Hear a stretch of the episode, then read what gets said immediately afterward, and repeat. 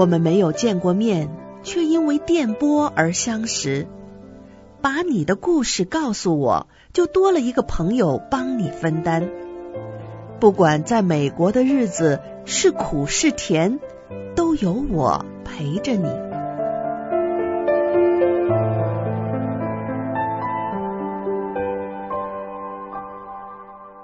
明明信箱，mailbox 明明 at gmail dot com。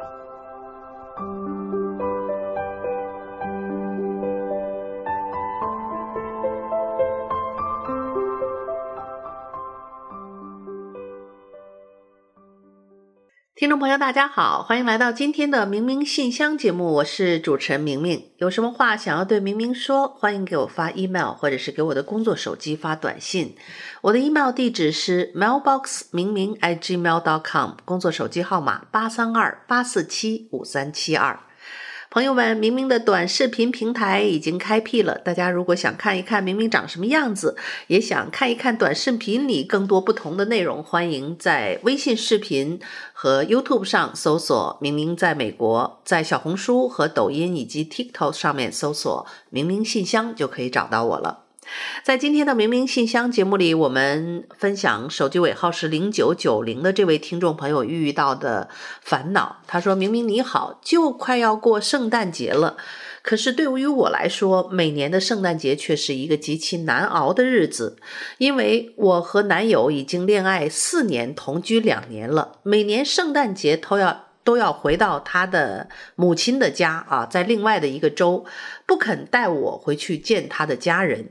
他是一个美国人啊，那个我是一个华裔，我不知道是不是文化的不同还是如此。当然，他跟我解释过，说是因为他的家庭啊是一个大家庭，人际关系非常的复杂。据我所知呢，他的父母已经呃。这个没有离异，但是在在同一座房子里在分居啊，感情不好。然后好像妈妈在外面还有一个男朋友。总之呢，一大家子人关系比较复杂。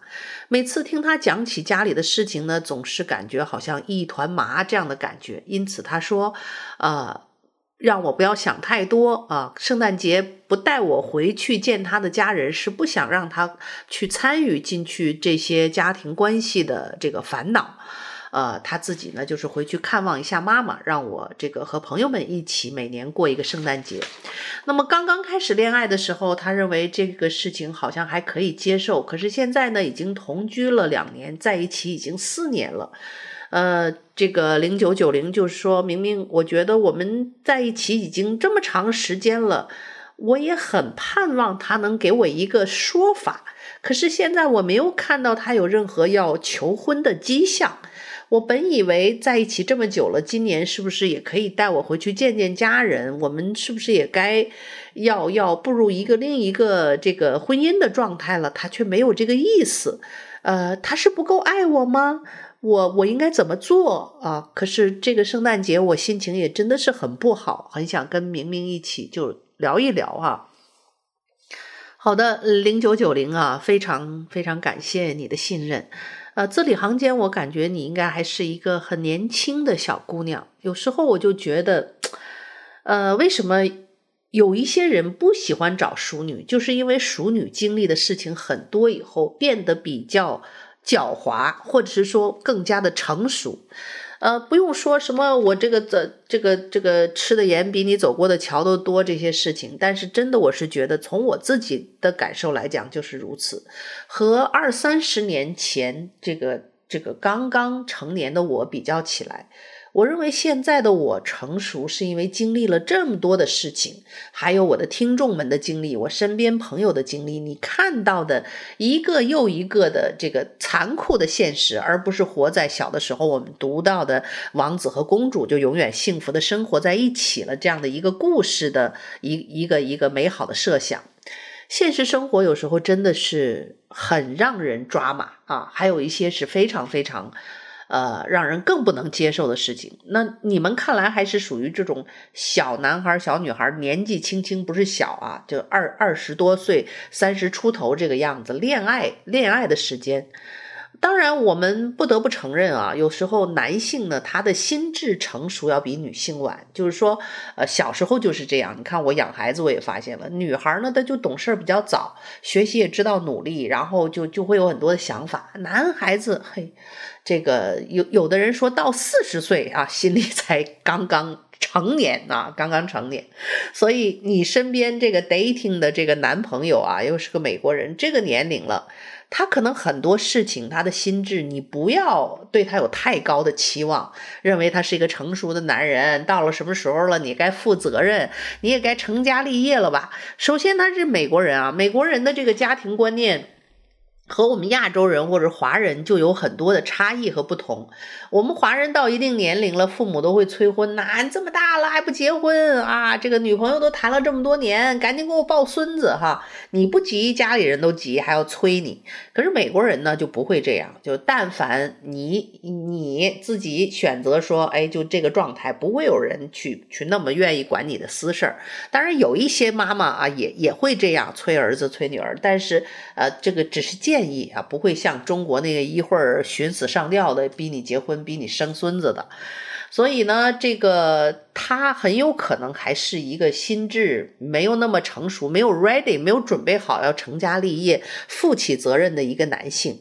所以你不要对他的期望太高。如果说你的目标很明确，你真的是想找一个人结婚，然后你的目标呢也是要要要做妈妈，你非常。呃，强烈的有这个愿望，想要要自己的孩子，那我觉得这个要求真的是不过分，因为在女人的适婚年龄里，适育年龄是非常重要的。呃，男人到六十岁，他还能找个年轻的太太生孩子，女人我们过了这个四四十多岁这个这个年龄以后，就已经没有机会了，所以。在你年轻的时候，如果你目标很明确啊，婚不婚姻这个事情在美国倒不是第一重要的。就是说，你你如果确定自己想要孩子，这一辈子你想做母亲的话，有些事情我们女性她就是有这个 deadline，就是有这个这个。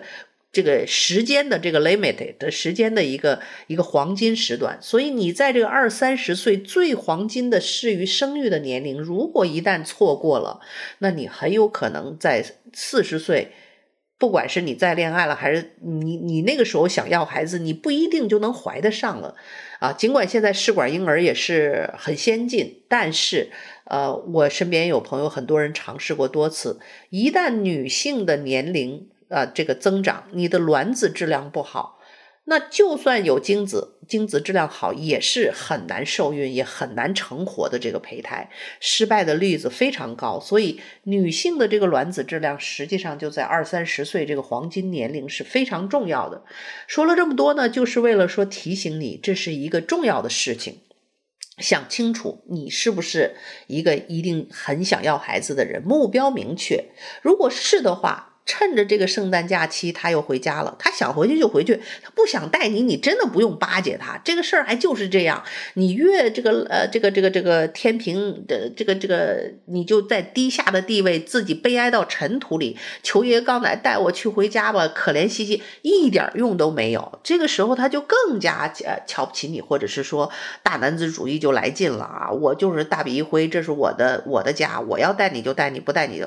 他对你这份感情，你可以说说。他并没有完全的尊重你，他有没有考虑你的感受？如果说两个人刚认识一年，他不带你回家可以理解，两年也就 OK 了，超过两年你还同居了，这等于两个人的感情已经进到一定的这个程度了，这种情况。同居两年还不要带你回家过个节，过个圣诞节，我觉得这事儿真的是过分了。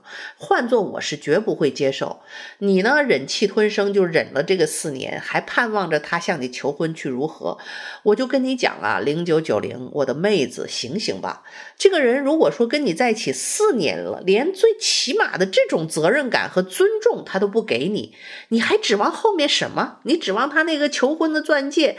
你还？就算来了那个钻戒了，你眼巴巴盼来了，结完了这个婚，这人我都可想而知能成什么样子。就婚前按说是这个荷尔蒙高涨，是对你最好的时候，你一定听我的话。我是经历过婚姻的人，恋爱结婚以前那是对你永远是最好的时候。婚后也有丈夫多年还对妻子很好，少之又少，凤毛麟角。大部分人是对你最好的时间就是结婚以前，结婚以后就会得到手了，慢慢就会变变了一些。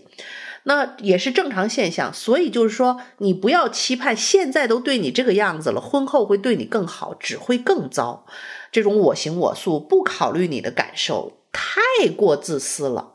然后呢，你如果考虑清楚清楚自己是个想要婚姻、想要孩子的女人，你跟他四年啊，我我就就就不要说一些难听的话了，这个什么什么东西，什么占占着什么茅坑不干什么，这个。把你就霸占着，你就不 available。你想要找一个正确的人，你现在都没有机会。你是一个有同居男友的一个女性，你你是不能现在没有办法去交往一个正常的接纳其他的男人和感情的。那他又不对你负责任，他又不想结婚，又不想生孩子，怎么办？你这青春一去不复返。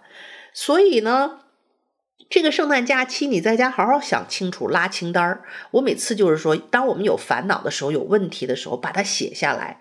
等你全写完了，写清楚你的烦恼在哪儿，为什么烦恼，你的愿望在哪儿，其实问题就解决了一半了。因为你很清晰的看到白纸黑字，你写下来你的烦恼是什么。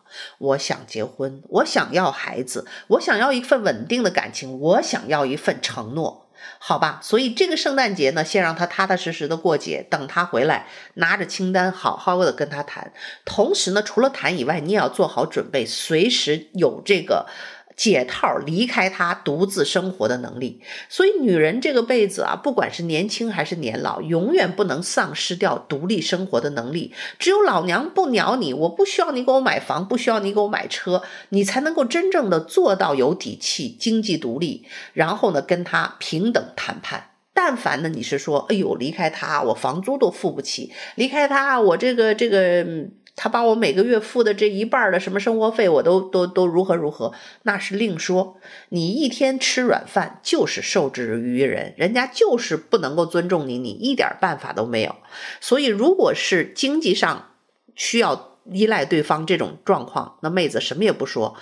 有这个烦恼的那功夫，撒丫子出去干活去啊！能找兼职找兼职，能学习学习，能给自己增加什么能力增加什么能力，去赚钱去独立，打开一片自己事业的江山和独立的这个能力之后。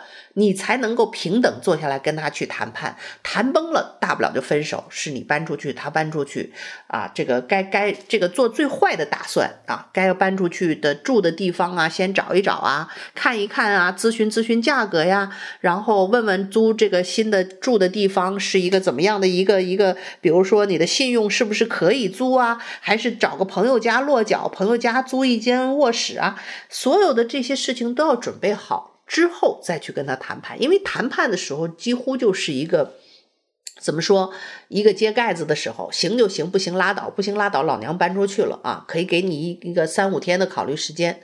而且呢，有的人经常还就是这叫什么最后通牒、啊，还就经常达到目的了。都在一起四年了，您想怎么着？男人，我跟你讲，他该得到的都得到了，他为什么还要付出那么多？对于这个男人来讲，如果说经济又不是特别的富裕的话，他乐得现在的这个容易和 easy。这个女孩儿啊，这个任劳任怨，跟我四年的感情也稳定了啊，稳定的性生活，稳定的陪伴啊，有人给做饭，有人陪。嗯，那个他不提求婚的事儿，你也不提，他高兴得不得了呢。结个婚意味着一很多的责任，或者是说。就一棵树为一棵树失去整片树林，他还没准备好为一棵树失去整片树林，还想这个两边都站着，所以他乐不得的。所以他什么都得到了，他为什么还要再付出更多的承诺和钻戒呢？很多人就不会这样了。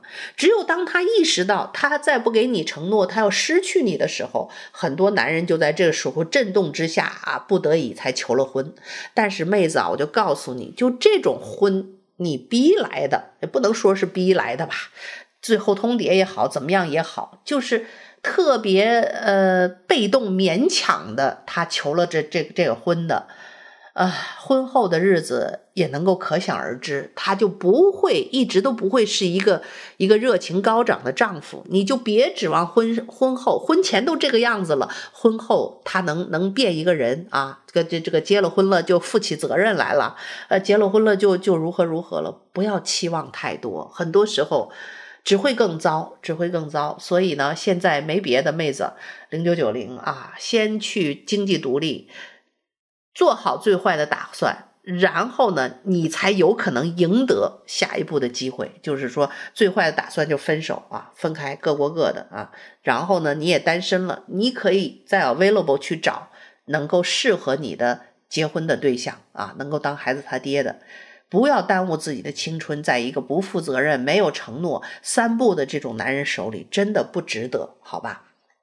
另外呢，呃。女人们，我觉得很多事情就是一个一个真正的一个女性的力量，一个真正的自由，就首先是经济的独立和头脑的这个自立，意味着你有选择的权利，你可以选择说不，也可以选择说呃 yes，yes 还是 no，然后选择之后，你有能力去承担这个后果，所以很多时候我们。不敢对对方提条件，或者是说恋爱的过程当中一个失衡的这样的一个天平，很多时候是跟我们内在的力量缺乏有关系的。呃，很多人，我不知道零九九零你是什么样的状况，你独自生活的时候是一个什么样的状况？你是个很喜欢自己的人吗？其实呢，很多人都经历过这样的一个童年的阴影，比如有人说你长得丑，你太胖。很多人不爱照镜子，你发现了没有啊？甚至男士也不爱，或者女士，哎呦，不能看这镜子，一看怎么怎么这么丑。其实有的姑娘长得很好啊，她就是这个挑挑拣拣，自己不敢照镜子，没自信，看了自己觉得，哎呀，我眼睛不够大，哎呦，鼻子不够挺，哎呦，我这脸是不是太大？哎呦，我这胸不够大，不够丰满，就总之看自己各种不顺眼，最后造成了就是不敢看镜子。另一种呢，就是我这种的，就是超越过来了，是自恋。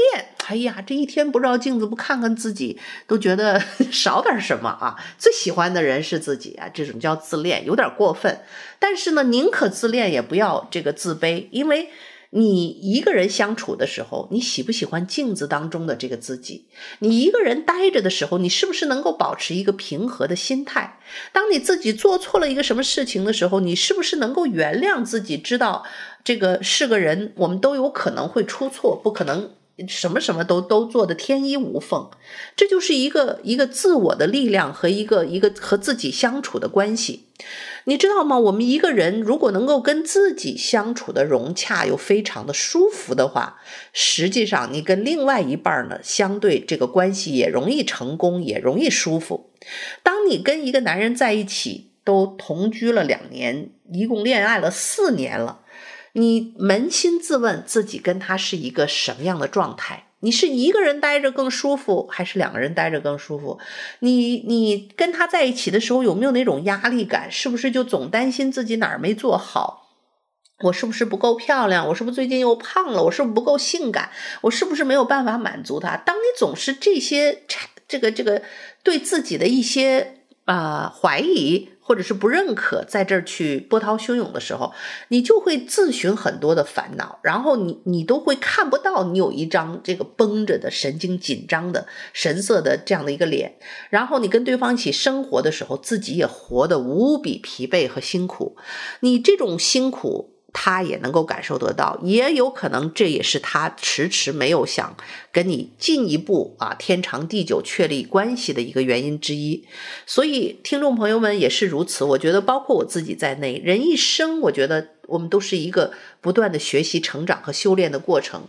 到如今这个年龄了，我也不敢说自己百分之百，但是走过了很多条类似的这个道路，到今天已经慢慢磨练的自己变得日趋的去完善。我想这是和我做心理健康节目这么多年、十几年以来，也是一个巨大的收获。除了帮助别人，其实很多时候也是帮助和疗愈了自己，让自己慢慢的变得相对的这个这个。女性的力量和内在的力量越来越完善，所以我是一个人可以跟自己相处很愉快的人。我有那么多的兴趣爱好，那么多的朋友，每天忙得不得了，就是可以活得很开心。所以我，我我对于男人或者说对于另一半，出现什么问题的时候，我不会就是说，当然也会找自身的一个一个问题或者总结经验教训，但是我不会妄自菲薄。而且男人有时候变心，不是因为你的问题，你再完美，你看那个那个电视上，我们经常聊聊这些爱八卦，你就知道，那么美的人，又成功又漂亮又有钱，老公还是出去花。家花没有野花香，什么女人再美，得到你了，她就不懂得珍惜。她天生的这个这个就是要到处留种的这种劣根性，就造就了她可能就就是这个样子状况。当然，我不是说是你的男朋友，但是就是这样讲啊。当一个人男人对你不认可啊，或者是或者是变心的时候，并不是你做错了什么。这就是一个本性。当然，有一些男性呢，这个从小的原生家庭啊、环境啊、教育啊、教养啊，个性是不一样的。一些幸福家庭长大的孩子，男孩子，他的父亲做了很好的这个榜样，对妈妈关爱有加，对孩子关爱有加，感情上忠贞专一。这样的家里的儿子就很自然就学会了父亲这样如何去照顾女性，如何去去做一个信守承诺的一个男子。可是，并不是每一个男生都这么幸运，有这样一个良好的家庭环境，所以不要对对方有太高的期望。你要很清楚的知道自己的期望和要求是什么。活得自我一点，不要天天考虑，哎，这个这个是不是我这儿不对了，那儿不对了？你这个叫什么？削足适履是不行的，把脚削了适合那个鞋，你只是这个鞋不合适，换一双舒服的鞋好不好？千万不要去折磨自己。所以呢，这一个圣诞假期。除了找好朋友们相聚以外呢，我我也告诉你一些呃，这个一个基本的方法吧。就比如说对男朋友，你平常比如说天天是问候，我不知道你们俩是一个什么样的频率和一个什么样的方式。有的人呢是一般，比如男方主动天天发发问候给你，有的时候女方，比如说你每天发，你先打，哎，你这一礼拜你就给他放一放。他不问你，你也不问他，我就人间消失。然后呢，如果经济能力允许，我建议你这一礼拜玩玩，不是完全的失踪，就就玩点跟平时不太一样的。平时是你打电话我就在，你一问我就告诉你我干嘛，你一说我就是我在家待了一天啊，看了一天电视啊，我今天见了谁谁谁你也认识，不要就是这个这个倒豆子一样，让他一眼看到底。这一礼拜就让他神秘一点，打扮得特漂亮，开拍点自拍照啊，发个社交媒体，在你在你男朋友能看到的地方，比如说你们都有 Facebook 啊，自拍一下，今天吃了一个美餐，明显的照在桌面上是两个人的餐具，还有酒杯啊，然后呢，你这个打扮上平常你跟你男朋友在一起都很少穿的漂亮衣服，甚至今天出去买一件啊特漂亮的裙子衣服啊，做一美甲，然后拍一个自拍照，或者是拍一个桌子。上的餐啊，搭着你这个美丽的指甲啊，拿着一个红酒杯啊，一看两个酒杯，其实呢，你可能就跟闺蜜吃个饭，但是就拍这么一照片，整个景啊，然后呢，弄好了之后，你就就这个上面发某某某餐厅的菜真好吃啊，这什么什么酒味道不一样，一看呢很 enjoy 享受你的时间，然后呢，这个时候大概男朋友就会有危机感了，就想啊。我这一个礼拜没在家，他在忙什么呢？是不是跟谁在约会啊？他马上就开始有了这个危机意识了啊！所以这一个礼拜放假，他回来之后，你再跟他摊牌，他很有可能会意识得到，你有可能是不是有更好的选择了？他意识到危机的意识了。所以男人有时候就是这样争争抢抢的时候，哎，他开始雄性的这个本性来劲了，要要要这个宣誓主权。怎么宣誓主权呢？这就是结婚呐，这就是给你个名分呐，你是某某某人的太太啦，这是其中之一的方法啊。所以你当然也要分析一下，这个人是不是一个适合你做结婚对象和孩子他爹的人选，是不是有足够的工作和经济能力，身体是不是健康，精神是不是健康？因为呃。就像在中国以前，我们结婚前还有婚前体检，有些人有遗传疾病啊，有什么问题，他甚至从来都没告诉过你，或者是你也不知道，甚至有的人自己也不知道。所以啊，带着他两个人做一套，就是如果打算在一起结婚的话，哈，去去做一套这个体检啊，详细的各种体检。你的体检给他看，他的体检报告也给你看。你说，如果他向你求婚之后，这是后面的事情。你说我们要做一个体检啊，对对，这个这个未来的生活和这个孩子负责任的一个态度。你要知道，如果说这个人身体有重大的疾病、遗传性的疾病，又有一些什么什么样的问题，你真的是要好好考量了，是不是要该适时止损的时候了。如果其他的条件还可以啊，这个这个除了现在看上去有点不大成熟啊，呃，这个责任心差差一点点以外呢，其实如果其他的事情还还不错，你还认可他这个这个激将法，有可能会让你很快达到自己的目的。当然，这圣诞假期之后准备谈判，他回来，你你就整个这个假期就对他拜带搭不理。我跟你说，不要太上赶着一。太上赶着得到容易的，他觉得特别踏实，他就不会珍惜。有时候没有办法，这就是人性啊。所以，我们经常说，单纯的女孩子就是容易被别人欺负，被人玩弄于股掌之间。我们不要做这个经常被人受欺负的人啊！是时候该要宣示你的主权了，对吧？我们的要求不过分。在一起四年的时间了，真的是这样啊！另外呢，趁着圣诞的假期，一个人的时候，其实我是非常享受一个人的时间的，是一个很好的思考的时间，整理自己的思绪，把现在的问题写下来。你可以写长篇大论的日记，或者是心心灵的这个感受，就把它写下来。找一些比你年长的、经历事情多的闺蜜，吐吐衷肠，说说你的烦恼，看看他们的意见。我想有时候就会让你茅塞顿开，有了一些新的想法。人生也就在我们经历着不断的这些。折磨，甚至是啊，或者是人生的一些经历当中，磕磕绊绊的，我们在一天一天的成长，变成日后那个成熟的你。所以呢，在这里明明也祝福零九九零啊，能够得偿所愿，能够生活的顺遂又开心。好了，这个圣诞节就祝愿你圣诞快乐，也希望你好好的享受这个自由自在的时间。你不知道明明多羡慕你哦。啊，没有孩子又可以想去哪儿去哪儿，好好的珍惜这个时间。因为一旦达到另一个人生的阶段，像我这样作为两个孩子的母亲，属于自己的时间就会少之又少，而且非常珍贵了。如果我现在能够回到有孩子以前的那个单身的那个时间段，我现在想想啊，那个时候我怎么浪费了那么多的时间去那些我想去的地方，来一个说走就走的旅行啊！可是，经常是到了现在不能说走就走的时候，才想起后悔来，好吧？就希望你过一个这个无怨无悔的圣诞节。有什么话想要对明明说，欢迎继续给我发短信。我相信呢，你很快就会有一个属于自己的答案的。好的，听众朋友，由于时间的原因，今天的明明信箱就到这儿，要和你说一声再见了。如果想看明明的短视频，记得在微信视频和 YouTube 上搜索“明明在美国”，在抖音、小红书和 TikTok 上面搜索“明明信箱”就可以找到我了。好了，听众朋友，我们下次节目再会。